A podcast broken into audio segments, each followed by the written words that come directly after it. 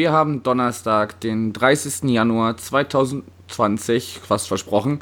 Es ist äh, anderthalb Stunden später als 19.10 Uhr und ihr hört den Millanton nach dem Spiel gegen die Spielvereinigung Kräuter Fürth vom vergangenen Dienstag.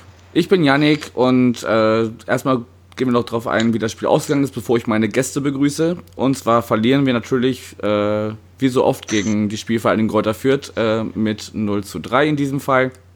Die Tore schießen Rigotta in der 43 und dann noch Jamie Luling in der 86. und Keita Ruel in der 92. Wir haben heute ein äh, etwas ungewohntes Setup. Zum einen ist Danny wieder da, das ist nicht ungewohnt. Moin. Servus. Und neben mir sitzt David. Moin. Ja, moin, grüßt euch. Genau, David, du bist zum ersten Mal bei uns, sitzt hier auf der Couch neben mir, weil du heute die äh, St. Pauli im Stadion Seite einnimmst sozusagen. Stell dich doch mal in ein paar Sätzen kurz vor. Wer bist du, was machst du und warum der FC St. Pauli? Ja, David, ich äh, komme ursprünglich aus Hamburg-Niendorf, lebe aber seit geraumer Zeit schon in Düsseldorf, arbeitsmäßig bedingt. Bin äh, ja, das erste Mal beim FC St. Pauli gewesen in den späten 80ern, also relativ lange. Habe mir dann früh eine Dauerkarte gekauft, dann später auch eine Lebensdauerkarte, Auswärtsdauerkarte. Reise also auch viel, fahre meistens, äh, wenn Auswärtsspiele sind, mit dem Zug dahin. Und ja, hab's auch. Äh, jobmäßig bin ich auch in der Lage, unter der Woche Spiele wahrzunehmen, deswegen war ich jetzt halt auch in Fürth gewesen. Genau, darum soll es dann heute auch gehen. Ähm, Danny, wir haben ja jetzt schon öfters von dir erfahren, du bist gar nicht mehr in Fürth beheimatet, sondern wohnst mittlerweile im Ruhrpott. Ähm, wie, wie sieht denn so ein typischer Spieltag für dich aus, wenn dein Herzensverein spielt? Normalerweise ist das ja ein Wochenende, das heißt, wenn ich nicht da bin, dann stehe ich irgendwann auf. Und so als Student erfülle ich mal das Klischee und wenn ich aufstehe, sind noch 20 Minuten bis Spielbeginn. Das ging jetzt natürlich am Wochentag nicht. Da am Dienstag war ich bis 18 Uhr in der Uni und bin dann heim und habe dann erst Bielefeld Bochum und dann unser Spiel geschaut. Aber auch wenn es natürlich niemals an, ans Stadionerlebnis rankommt, dass man irgendwie aufsteht und dann ausgeschlafen das Spiel sieht, das hat schon auch was. Ja, das ist äh, auf jeden Fall auch eine Art, Fußball zu verfolgen. Ich mag es dann doch lieber hier vorne in die Bahn zu steigen, 20 Minuten zum Stadion zu fahren und dann, dann da reinzugehen. Aber da das ja jetzt ein Dienstag war, ich hätte mich eben wieder fast, ich musste kurz stocken, welcher Tag es überhaupt war, weil es irgendwie so ungewohnt ist, dass wir mit der englischen Woche in die äh, bereits begonnene Rückrunde wieder, wieder einsteigen. Genau, aber erstmal fragen wir, David, wie war es denn bei dir? Du hattest eine etwas weitere Reise. Wie bist du denn überhaupt nach Fürth gekommen? Genau, ich bin durch meine häufigen ähm, Auswärtsfahrten besitze ich dankbarerweise, also hauptsächlich dafür eine Bahncard 100. Bin also immer sehr versnobbt im ICE unterwegs, sodass ich jetzt dann in Düsseldorf ähm, auch relativ schnell in äh, fünf Stunden bis zu der Stadt, die, deren Namen ich am besten nicht nennen kann, östlich von Fürth, äh, das geschafft habe. Und ähm, ja, da ich dankbarerweise auf Arbeit auch schon früher wegkommen konnte, war ich also um 12 in Düsseldorf weg und war dann gegen 17 Uhr in dieser Stadt und äh, bin dann da gleich mit der nächsten Regionalbahn nach Fürth weitergefahren und dann mit dem Bus erstmal zu einer Fankneipe, wo wir, also einer Fürther Fankneipe eigentlich, weiß nicht, da kann der Danny vielleicht gleich was zu sagen, wenn er die kennt, und zwar die, das Bar Café Ruine gefahren. Ich weiß nicht, Danny, kennst du das? Klar, das ist äh, relativ nah am Stadion. An der Hauptstraße nach Erlangen und einmal die Seitenstraße durch bis zum Stadion. Genau, genau. Und da war es also auch sehr nett gewesen. Da waren also, ja, ich sag mal, zwei Drittel Fürther-Fans, aber auch sehr viele St. Paulianer, die schon da gewesen waren. Und da haben wir dann also noch bis äh, kurz vom Stadion einer so anderthalb Stunden verbracht. Und äh, ja, es hat Spaß gemacht. Das war sehr sympathisch. Alle Leute sind sofort auf einen zugekommen, haben einen begrüßt, mit Handschlag teilweise, die man überhaupt nicht kannte von den Heimfans. Und das war so eine ganz fantastische Stimmung da. Das hat sehr viel Spaß gemacht. Ja, das kenne ich aber eigentlich auch nicht anders. Also ich war ja auch schon mal in Fürth. Damals gab es noch diesen, diesen komischen Glaswürfel. Ich glaube, der hat der mittlerweile abgebaut, ne? Der Frankie? Oder?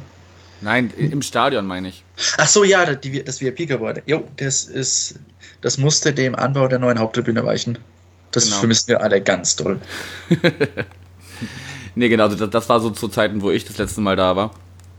Und ich habe es eigentlich auch sehr, sehr entspannt wahrgenommen. Vor allen Dingen ist es halt immer lustig, wenn man dann ähm, St. Paulianer mit äh, eindeutig regionalem äh, äh, Dialekt oder Akzent äh, sprechen hört. Das ist dann irgendwie, dann weiß man, aha, okay, wir sind nicht komplett aus Hamburg hier, sondern das Umland ist auch da.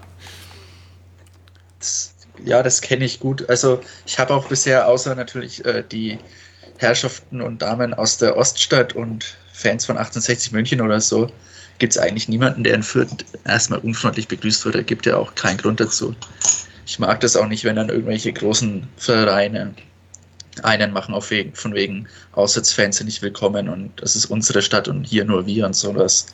Ich finde es eigentlich immer ganz gut, wenn man auch mit den Heimfans dann in Kontakt kommen kann und freundlich ist vorm Spiel. Ja.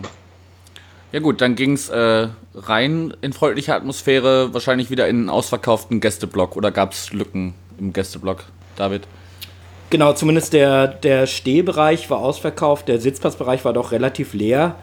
Und ähm, ja, es hat alles wunderbar funktioniert. Wir sind halt früh aufgebrochen von der Kneipe. Ich äh, musste dann erst noch äh, ein paar andere Freunde suchen, wo ich meinen Rucksack ableben konnte. Das war der, der Puck unter anderem, der auch gegen Regensburg hier schon im Podcast war, der aus der Nähe von Regensburg, auch aus Schwandorf kommt. Die sind dann mit dem Auto gekommen, da haben wir uns dann getroffen. Inzwischen war bestes Hamburger Wetter, also es hat geschneit, gegraupelt und gestürmt und ähnliches. Und äh, leider muss man auch sehr weit ums Stadion mal rumlaufen, weil die auf den Presseparkplatz waren. Nur der Presseparkplatz lag hinter der Gegend gerade. Und äh, man musste dann, um wieder zurückzukommen zum Gästeblock, von da aus noch das komplette Stadion einmal umrunden. Da wir aber immer noch sehr früh da waren, also 20 Minuten nach Einlassbeginn, kam man dann relativ problemlos rein und äh, auch leicht in den Block. Wir haben uns dann im Block relativ weit oben positioniert, da war es dann noch leer. Aber später war der Stehplatzblock halt auch sehr, sehr voll gewesen, aber es hat alles gut funktioniert. Ja, hat man im äh, Fernsehen auf jeden Fall mitbekommen, dass äh, also auch atmosphärisch, zwischendurch haben sie natürlich auch mal in die, in die äh, Kurve geschwenkt, aber auch atmosphärisch hat man gehört, dass St. Pauli auf jeden Fall äh, gut vertreten war. Ja, dann gehen wir so mal so ein bisschen auf diesen Fußball ein, der da auch gespielt wurde oder mehr oder weniger gespielt wurde von manchen. Ähm, Danny, wie hast du so die ersten, ja sagen wir mal, die erste Viertelstunde wahrgenommen, bevor so gravierende Sachen passieren, die ich so ein bisschen äh, ansprechen möchte? Mhm. Man hat gemerkt, dass die alle noch äh, frisch aus der Winterpause gekommen sind, weil das war alles ein bisschen eingeschlafen. Der Fehler von Zander war es, glaube ich, wo ein Hirgota frei vom Torwart stand und äh, in Spitzenwinkel kam. Und wir hatten ein paar Stockfehler und das Spiel war davon geprägt, dass in den ersten Minuten haben alle, also fast alle, ein paar kleine Fehler gemacht und dann hat man sich gesagt, so als Mannschaft, so jetzt machen wir mal ruhig, jetzt schauen wir mal, dass wir Sicherheit reinkriegen, dass wir wieder ins Spielen kommen und dann wird das schon.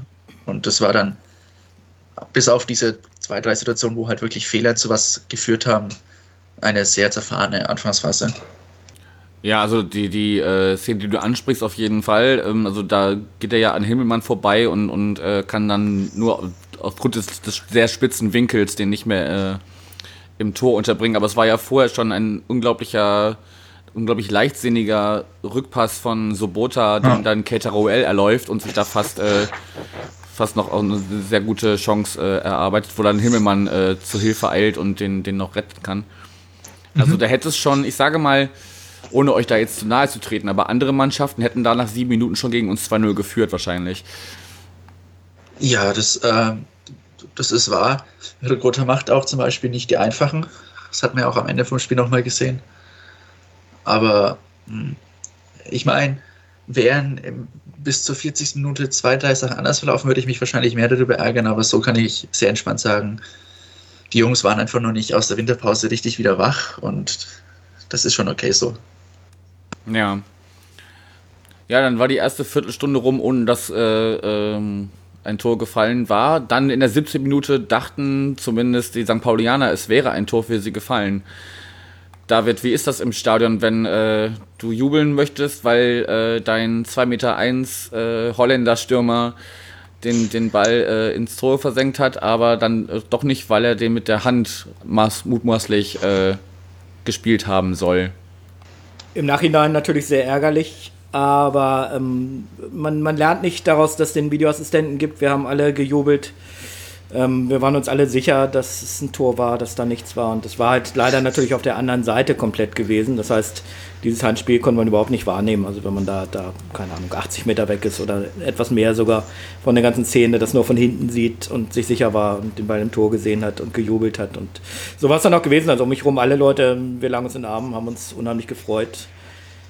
Und ähm, ja, leider kam es dann ja anders. Ähm, hattet ihr einen Blick auf, eine, auf die Anzeigetafel von, von eurem Blog aus? Also bei uns wird ja zumindest immer angezeigt, es gibt Videobeweis, das und das ist der Grund und das und das wird überprüft. Äh, überhaupt nicht. Es gibt, es gibt äh, eine Anzeigetafel, wenn ich es richtig gesehen habe, und die ist ähm, links hinter dem Gästeblock. Also auch in dieser selben Hintertor. Tribüne, ja. wo auch der Gästeblock drin ist, ist aber von, vom oberen Bereich des Gästeblocks, wo ich stand, überhaupt nicht zu erkennen. Okay. Äh, Jenny, weißt du das aus deinem, von deinem letzten Besuch? Weiß ich, warst du im, im Stadion seit dass dieser Videobeweis äh, ja, ja. kommuniziert wird? wird? Wird das bei euch kommuniziert? Zum, zumindest ähm, grob? Naja, da wird halt dieses, ich glaube, das kennt jeder, diese, diese Einwendung von wegen Videoassistent hat das und das überprüft und das war die Entscheidung. Mhm. Aber man muss, genau, man muss dazu sagen, dass das Tor ja nicht vom Videoassistenten, sondern vom Schiedsrichter aberkannt wurde. Der also der, der Schiedsrichter hat das Handspiel sofort gepfiffen und hat dann halt kurz gewartet, ob der Videoassistent sagt, dass es kein Handspiel war. Das heißt, insofern war es ja eigentlich eine richtige Entscheidung vom Schiri, die dann der Videoassistent nur bestätigt hat. Von daher, ja. Ja, gut, aber also wir wissen jetzt nicht, was angezeigt wurde, aber zumindest hätte man ja vielleicht kommunizieren können, warum fasst er sich da gerade ans Ohr, warum äh, zeigt er nicht einfach wieder auf den Mittelkreis und, und äh, die Fürther müssen weiterspielen. Ähm, finde find ich, also es ist, es ist immer noch, es, es bessert sich in manchen Situationen, aber es ist immer noch nicht äh, zufriedenstellend gelöst, diese ganze Nummer. Also ich, ich kann gut. Ich finde es aber schlimmer bei Situationen, wo dann der Schiedsrichter, der Videoschiedsrichter eine Entscheidung über, überstimmt quasi. Also wenn es jetzt irgendwie, wenn der Schieds Videoschiedsrichter gesagt hätte, das war kein Handspiel, sondern Tor, also die Entscheidung vom Schiedsrichter wäre falsch gewesen, dass man das dann nicht anzeigt, das fände ich schlimmer, als wenn man da bei einer Situation, wo der Videoschiedsrichter eigentlich nichts sagt, außer, yo, war in Ordnung, was du gemacht hast, das finde ich verschmerzlich. Ansonsten kommt man bei sowas halt schnell zum Problem, dass man in, sagen wir mal, nicht ganz neu gebauten, nicht ganz topmodernen, nicht ganz äh, finanzkräftig errichteten Stadien wie Fürth, wie auch Osnabrück zum Beispiel, ähm, wie Sandhausen teilweise, dass man da halt teilweise nur eine Videoleinwand hat und ja, dass man das nicht durchsagt, das weiß ich nicht warum, aber das ist eine DFL-Sache, warum die das nicht wollen. Ja, also da musst du gar nicht Sandhausen ranziehen, wir haben auch nur eine Anzeigetafel, also. Echt? Ist, ja, also es wird jetzt überlegt, ob es wird jetzt überlegt, ob noch eine zwischen Nord- und Haupttribüne kommt. Im Zuge, ob, ob da irgendwie äh, baulich was möglich ist, aber eigentlich haben wir nur eine, die momentan zwischen Gegengrade und Südtribüne ist. Interessant, mehr, mehr ja. haben wir auch nicht. Na gut, ich ich kenne euer Stadion natürlich nur aus der Gästeperspektive. Und ich hatte immer im Kopf, dass zwischen Gästetribüne und Haupttribüne halt im gegenüberliegenden Eck von der anderen auch noch eine steht, aber es scheine ich mich hier zu haben. Na gut. Genau, Dann. da war keine mehr, aber was halt beim letzten Spiel genutzt wurde, sind unsere LED-Werbebanden, die wir vor der ah. Haupttribüne haben. Äh, die wurde quasi als, als ja, alternative Anzeigetafel genutzt. Ich denke mal, das wird jetzt wahrscheinlich bei uns auch so bleiben am Millantor. Also da war ein stand zumindest der Spielstand, da stand die Spielzeit drauf mhm. und ich weiß nicht, kleinere Sachen sind auf dieser LED-Werbeband in der Mitte da auch eingeblendet worden. Das stimmt, ja weiß gar nicht, ob das, das provisorisch, weil man es kann, äh, erstmal äh, gemacht ist, oder, oder weil der Sponsor, der da eigentlich seine Werbung in dem Moment laufen lassen würde, sagt, okay, ihr könnt das dann in dem Moment nutzen. Ähm, also wie gesagt, wenn irgendwie was baulich passiert, habe ich zumindest auf der letzten Mitgliederversammlung so verstanden, dann wäre das zwischen Nord- und äh, Haupttribüne. Also quasi genau auf der anderen Seite. Ja. Die wäre dann quasi, wenn du als Gast da bist, bei euch im Rücken. Aber ja, genau. Noch, das ist noch quasi ist da keine. aktuell. Genau. Ja. Gut, jetzt haben wir uns ganz viel bei baulichen Maßnahmen aufgehalten. ähm, nächste Szene. Nur, nur wenige Momente später, ich muss mal gerade kurz genau nachgucken, wann es denn genau war. Ich meine, es war die 34. Hätte es wieder wiederum 1-0 für uns stehen können, weil Gyökeresch ähm, im Strafraum hochsteigt, aber euer Torhüter Burchert ähm, hat den Ball bereits in beiden Händen und er köpft ihm den dann quasi aus der bereits geklärten Situation. Wie hast du die Szene wahrgenommen? Wer jetzt? Danny. Entschuldigung. Ja, so. Ich dachte kurz, ich dachte kurz David, weil Stadionsicht. Ja, da war es mir, also beim ersten Tor hatte ich mich schon auch im, im Sofa irgendwie, hatte ich mich geärgert, bis der Schiedsrichter dann gesagt hat, das zählt nicht, weil da, äh, Potowski das nicht so schnell geschnallt hatte. Aber beim zweiten war es mir relativ schnell klar, dass das nicht zählen kann, weil der Torwart hat halt beide Hände am, am Ball und als guter alter Schiedsrichter weiß man das, also weiß ich das, dass der den Ball nicht festhalten muss, sondern er muss einfach beide Hände dran haben und dann ist es eine Kontrolle und so eine 5-Meter-Regel gibt es auch nicht mehr und egal wo im Strafraum, wenn er beide Hände dran hat, dann darf kein, keiner mehr ran und das war der Fall, also war es für mich eine klare Sache. Ja, ich, das war jetzt vielleicht moderationstechnisch nicht ganz so clever gelöst. Ich wollte es genau andersrum machen, dass du jetzt diesmal äh, äh, deine, deine Sicht schilderst. Und ich denke, David, es wird wahrscheinlich genauso ähnlich gewesen sein wie beim Treffer, vermeintlichen Treffer von Fährmann, dass man nicht genau wusste, warum da jetzt äh, doch kein Tor gefallen ist. Genau, das, das war halt wieder, war halt wieder sehr ähnlich gewesen. Durch, durch die große Entfernung ähm, konnte man halt überhaupt nicht sehen, dass, dass der Borchert schon den Ball in der Hand hatte. Und ähm, für uns erschien es halt nur so, dass, dass äh, der Torwart im 5-Meter-Raum geschützt werden sollte, was ja laut Regel gar nicht mehr möglich ist. Und ähm, wie gesagt, dass er den, den Ball wirklich schon in der Hand hatte, war von da gar nicht zu sehen. Aber es war relativ schnell klar dann danach, dass das Tor nicht zählen würde. Also das war, war eine Sekundensache. Da auch, brauchte man noch keinen Videoassistent oder so, das war schon klar. Hm. Gut, sollte dann halt auch nicht sein. Wäre vielleicht ein bisschen früher drangekommen, als, als der Schiri, äh, als, als der Schiri, sage ich schon, als der Torhüter ähm, wäre es vielleicht dann nochmal das Spiel in unsere Richtung gekippt. So kippte es dann in die andere Richtung. Aber bevor wir auf den, das 1-0 kommen, möchte ich auf eine Auswechslung kommen, die ich persönlich, ja, gefeiert ist jetzt ein bisschen zu viel gesagt, aber wenn der Gegner in, nach einer halben Stunde schon die erste Auswechslung vornehmen muss, denkst du dir als Fan eigentlich, hm, geil, dann haben wir jetzt auf jeden Fall im, im Verlauf des Spiels äh, eine Option mehr nach hinten raus, wenn die, die Kräfte langsam schwinden. Aber der Leveling, der dann für Green kam, äh, also das war ja ein, also dass der, dass der überhaupt zweite Wahl war, hat mich im Verlauf des Spiels sehr gewundert. Der hat ja dermaßen aufgedreht. Ich weiß nicht, kannst du uns zu, zu beiden, vielleicht zu Green und zu Leveling, ein bisschen was sagen? Ja, also das äh, war vor allem, also der hat, der Stefan Leitl, unser Trainer, hat beim Wechsel auch umgestellt, weil Green war ja äh, Zehner-Position ungefähr und auf die Position ist dann Hirgota und dessen Linksaußenposition hat dann der Leveling übernommen. Und ich meine, dass Hirgota besser ist als Leveling, das hat man ja durchaus auch gesehen. Also, was heißt besser, aber er ist halt erfahrener und ich glaube, Leveling hat viel mehr insgesamt an Talent, aber vom aktuellen Qualitätsstand ist Hirgota natürlich schon noch eine Klasse drüber. Und der ging dann halt auf die Zehnerposition und deswegen ist dann halt Leveling der zweite Wahl auf links außen war auf die Position gegangen. Und für Green ist es natürlich bitter, weil es war eine komplett unnötige Situation, da irgendwie überhaupt das Foul zu machen, dass er das zu seiner Auswechslung wegen Verletzung geführt hat. Weil er hat ja den Ball, also ich weiß nicht mal, ob er den Ball verloren hat, aber dann ging er nach und hat, wollte den Konter stoppen und hat den St. Paulianer am Ball umgegrätscht von hinten. Ich weiß leider nicht mehr, wer das war und vollkommen unnötig, ohne Chance auf den Ball und verletzt sich dabei halt dann im Knöchel. Ne? Das ist halt dann doppelt und dreifach dumm und hat dabei auch noch seine fünfte gelbe Karte gesehen. Ja. Also kurz fürs, fürs, Protokoll, Olson hat er ähm, ah, umgegrätscht okay. und also ich habe gedacht, wäre das ein bisschen weiter vorne vorm Strafraum und vielleicht auch nicht mehr so viel drumherum, also so wie er da hinten reingeht, ähm, ja. also böse gesagt, hat es auch nicht anders verdient, dass er sich das selber bei weh tut, anstatt seinem äh, Gegenspieler. Ja, also das ist, das war schon eine sehr dumme Grätsche. Ich meine, ähm, wenn das, wenn Olso ein bisschen mehr Tempo hat, dann ist es klar auch, kann man da über Rot reden. Aber vom Feld muss der ja sowieso, von daher ist das ja relativ egal.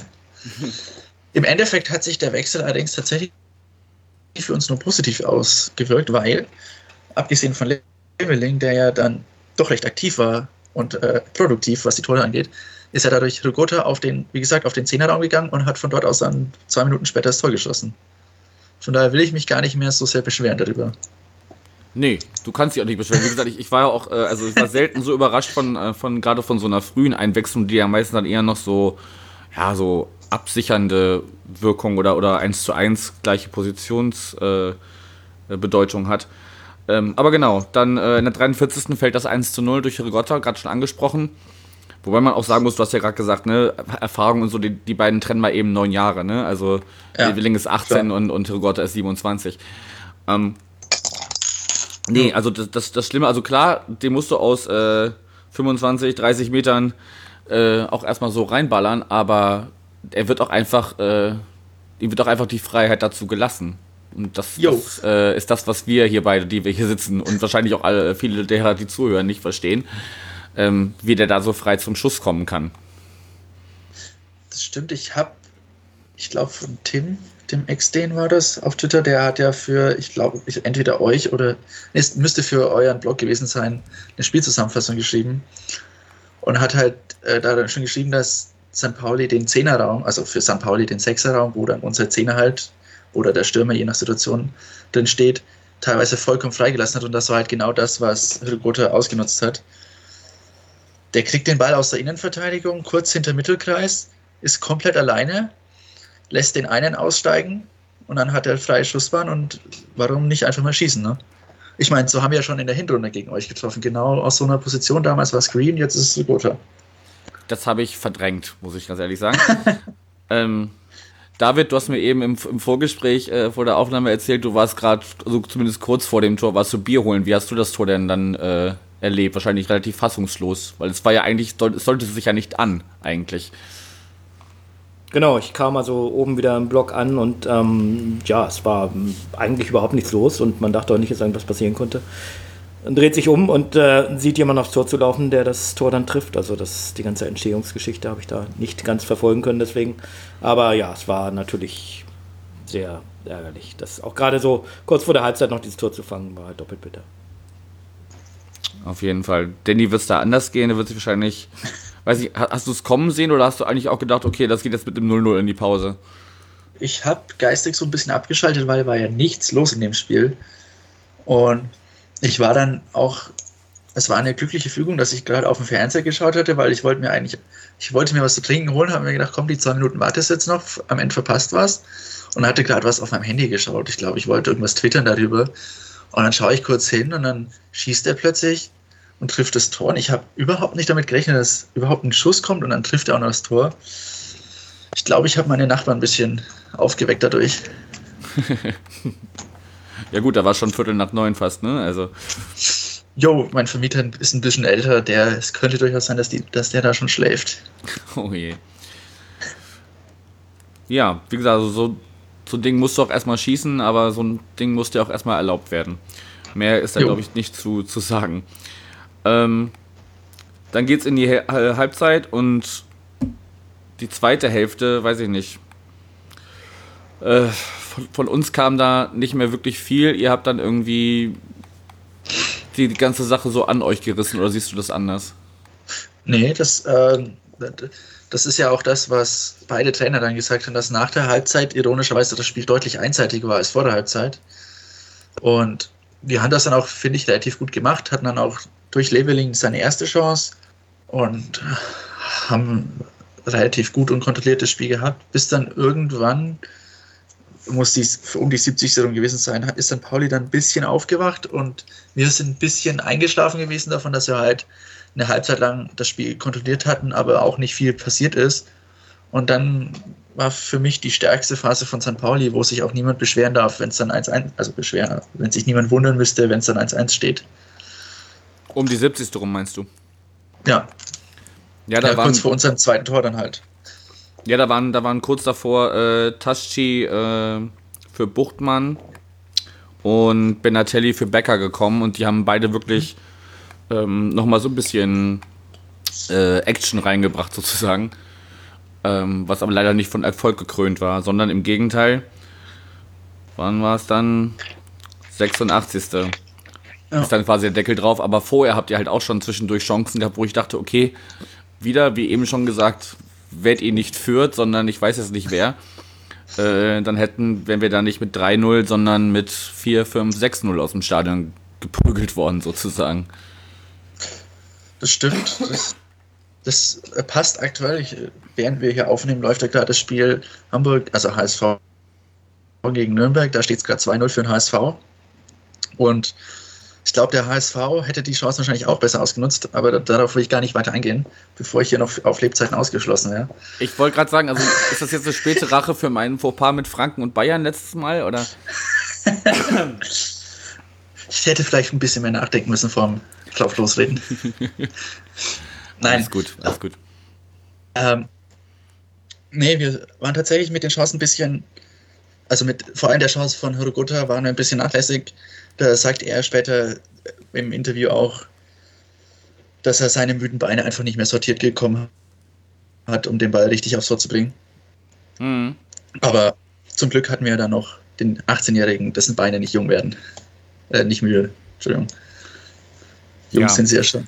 Ja, für, für, fürs Protokoll können wir es ja mal kurz beschreiben. Also aus, aus einem Winkel, wo man eigentlich denkt, das kann gar nicht mehr klappen, äh, schiebt er ihn da zwischen dem linken Pfosten und äh, Himmelmanns Beinen durch die kleinste Lücke, die man sich vorstellen kann. Also ähm, wobei ja. ich da auch sagen muss, also eigentlich muss Himmelmann, wenn er schon auf die kurze Ecke spekuliert, die auch dann zumachen und da, da kann mhm. der Ball dann nicht so durchwischen.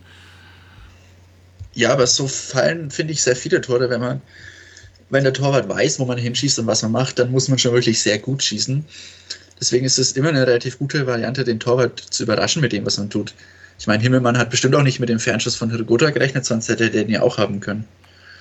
Deswegen finde ich das sehr erfrischend, wenn dann halt so ein 18-Jähriger einfach mal aus so einem unmöglichen Winkel drauf losschießt und sich dann damit auch belohnt, weil sowas tut jedem Spiel und auch jeder Mannschaft gut. Wenn mal so Jungs, die unbeschwert und ohne viel, viel Gedanken einfach mal drauf losspielen und frech so einem Winkel auch schießen. Ja, und wenn man sie auch lässt, ne? Also gibt ja auch so ja. Nachwuchstalente, die dann reingeschmissen werden, die sich aber dann eher dann dem zu fügen haben, was dann die, die mhm. Erfahrenen auf dem Platz machen. Und wenn man ihnen da so den Raum, dem Raum gibt, gut, ein bisschen mit links außen natürlich auch dann äh, gut bedient, da auch mal so ein bisschen dein, dein, dein freies Feld zu suchen. Und wir haben ihm ja auch wirklich den Platz gelassen. Also zwischendurch, ich weiß nicht, was unsere Verteidigung zwischendurch gemacht hat. Das war echt, echt sehr bitter. Ein sehr bitterer Start ins, ins neue Jahr. Zumindest sportlich gesehen. Ja. Ich weiß nicht, David, hast du noch so ein. Wie war es denn allgemein sonst von der Atmosphäre? Oder, oder ab wann wurden, wurden wir stiller irgendwann? Wir hatten ja auch zu, äh, zu Phasen, wo, wo es wirklich sehr, sehr schlecht lief sportlich, wo wir ab der 70. schon mal den Support eingestellt haben. Das habe ich jetzt am, am Fernsehen so nicht wahrgenommen. Aber konntest du, oder wie, wie war die Stimmungsentwicklung im Block?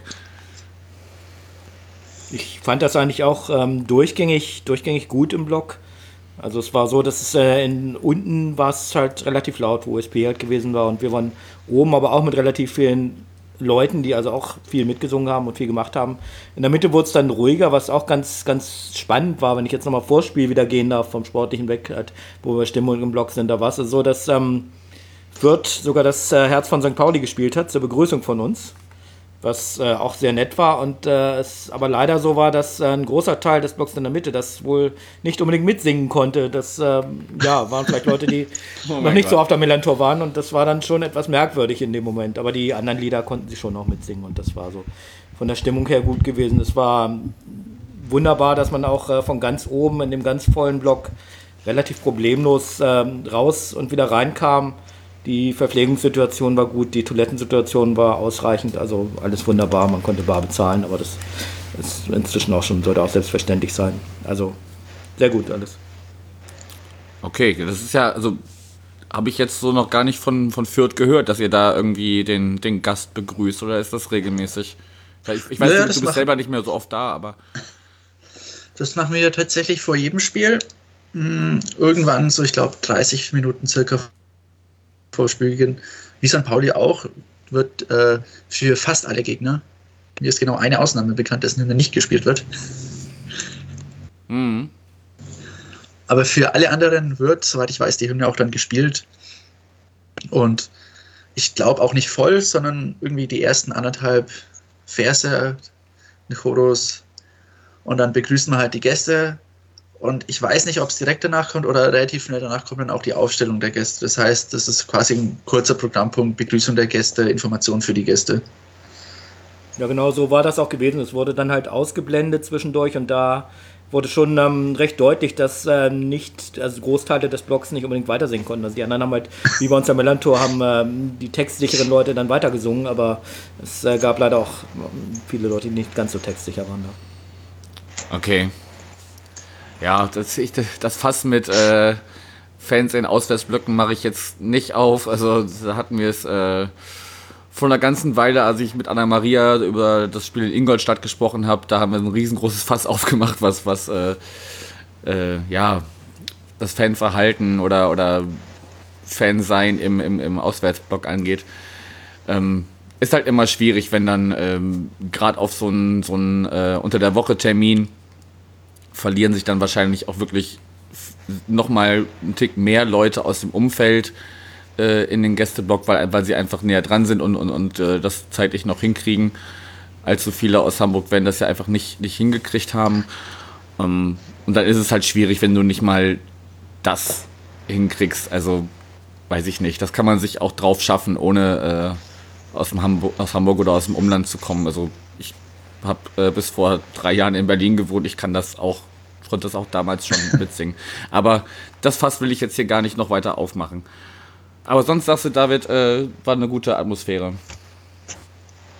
Genau, genau. Also ich würde da jetzt auch auf, auf keinen Fall irgendwie, also es war im Vergleich zu, zu, zu vielen Auswärtsspielen, gerade vielleicht auch im Süden, besonders weit weg von Hamburg, waren die Leute ähm, wirklich sehr nett zuvorkommend, diszipliniert. Sie haben zwar auch im Gang gestanden, haben aber Platz gemacht. Man kam halt problemlos dadurch und es war eine, eine, eine trotz des nicht so schönen Ergebnisses für uns eine wunderbare Stimmung gewesen. Okay, den, den äh, Abend nicht vermiesen lassen. Gut, dann ähm, hast du noch irgendwas. Achso, das, das 3-0 das haben wir jetzt noch gar nicht. Äh, ich, ich wollte es unter den Tisch fallen lassen, aber Danny, willst du es in zwei, drei Sätzen kurz zusammenfassen, damit wir das äh, fürs Protokoll hier auch mit drin haben? Naja, das, äh, ich fand das 3-0 war relativ sinnbildlich für die zweite Halbzeit. Weil in der ersten Halbzeit war es ja wirklich sehr ausgeglichen, da kam auch St. Pauli wenig, wenig nachsagen, außer halt, dass die taktische Einstellung in der Mitte relativ komisch war. Aber für die zweite Halbzeit war, finde ich, das 2-0 dann auch ein Symbolbild, dass Caterwell auf dem zweiten Weg den Ball bekommt von eben jenem Leveling und dann erst am St. Paulianer scheitert, aber dann halt immer einfach überhaupt nicht angegangen wird, sondern den zweiten Versuch auch noch kriegt und den schießt er dann halt rein. Ich fand, das stand recht sinnbildlich dafür, dass man, dass ich zumindest das Gefühl hatte, dass die Mannschaft von Fürth es in dem Moment jetzt kriege ich mal 5 Euro fürs Phrasenschwein, das einfach mehr wollte an dem Tag. Ja. Und mehr, mehr Willen gezeigt hat. Also, gerade nach der zweiten Hälfte, also erste Hälfte hätte ich gesagt, okay, wie, ich es auch im Vorgespräch getippt habe, ist ein, ist ein Unentschieden-Spiel. Vielleicht schießen ja. beide noch ein Tor oder also nach dem 1-0 dachte ich auch, das kriegen wir vielleicht noch ausgebügelt. Ähm, bis dann das 2-0 kam, da war es mir auch klar, dass das nichts mehr wird. Aber ähm, und wie gesagt, also die zweite Hälfte mit reingenommen, ist das auf jeden Fall ein verdienter Sieg für euch, aber auf dem Papier finde ich ihn halt eine Nummer zu hoch. Also ein 3-0 liest sich ja einfach, wenn du das Spiel nicht gesehen hast, liest es sich so, als wenn da eine Mannschaft die andere einfach dominiert hat. Und das war ja zumindest nicht über 90 Minuten so, sondern halt in, ja. in entscheidenden Phasen, die ihr dann für euch genutzt habt.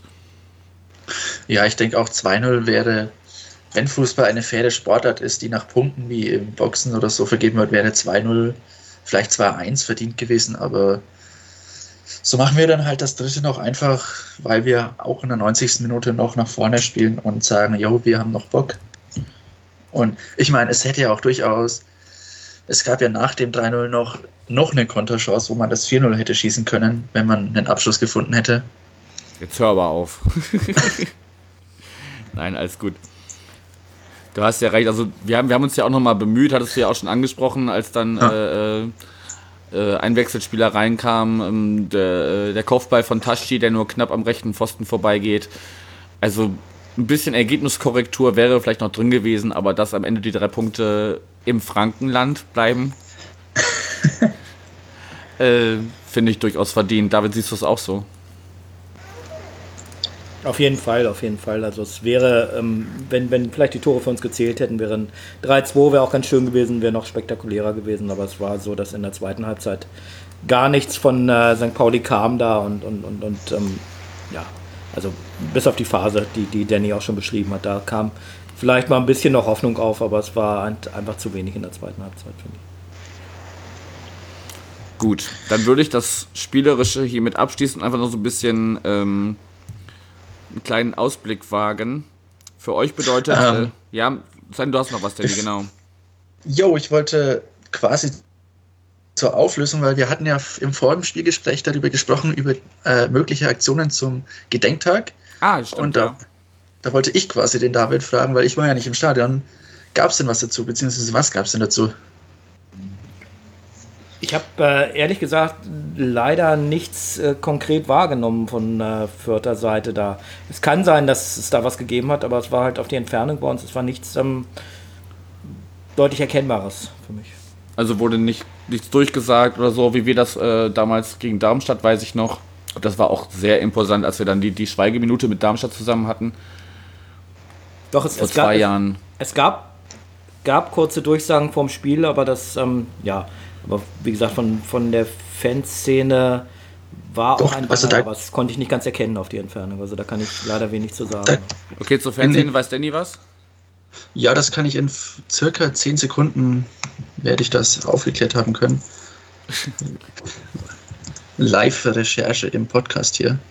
Ansonsten können wir ja einfach auch an die Hörerinnen und Hörer äh, rausgeben, wenn ihr da was zu wisst, was uns jetzt hier komplett äh, durchgegangen ist, wenn da eine, eine, Aktion zu stattgefunden hat, könnt ihr das ja auch gerne ähm, uns auf den entsprechenden Kanälen zukommen lassen.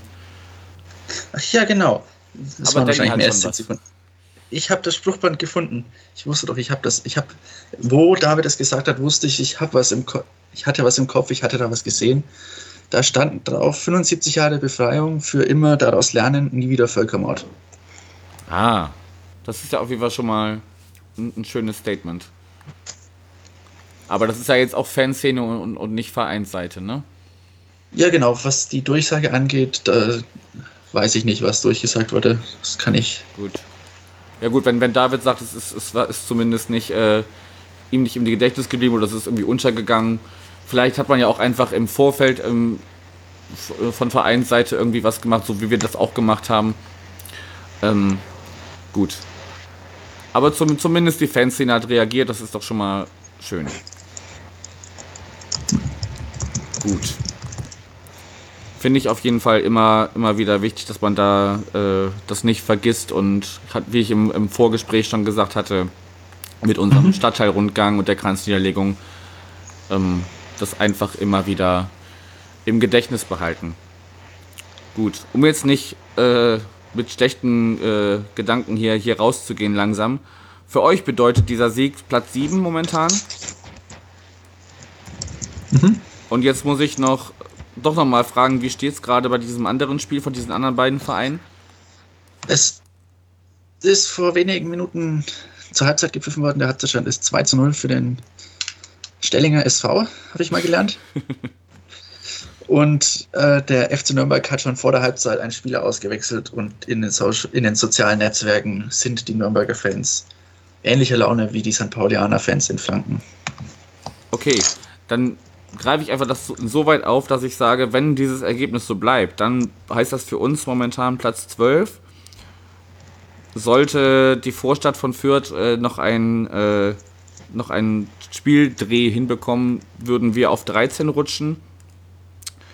Ähm, für euch sind es nur noch zwei Punkte auf Platz 4 und nur sechs Punkte auf Platz 3.